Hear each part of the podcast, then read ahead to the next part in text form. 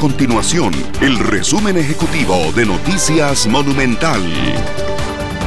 Hola, mi nombre es Fernanda Romero y estas son las informaciones más importantes del día en Noticias Monumental.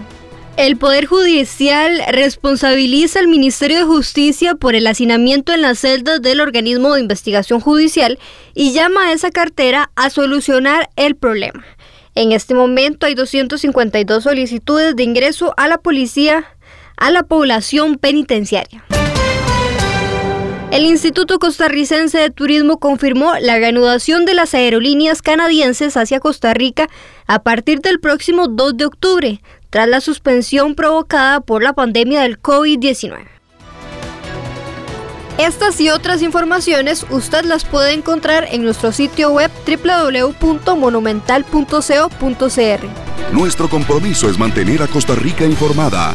Esto fue el resumen ejecutivo de Noticias Monumental.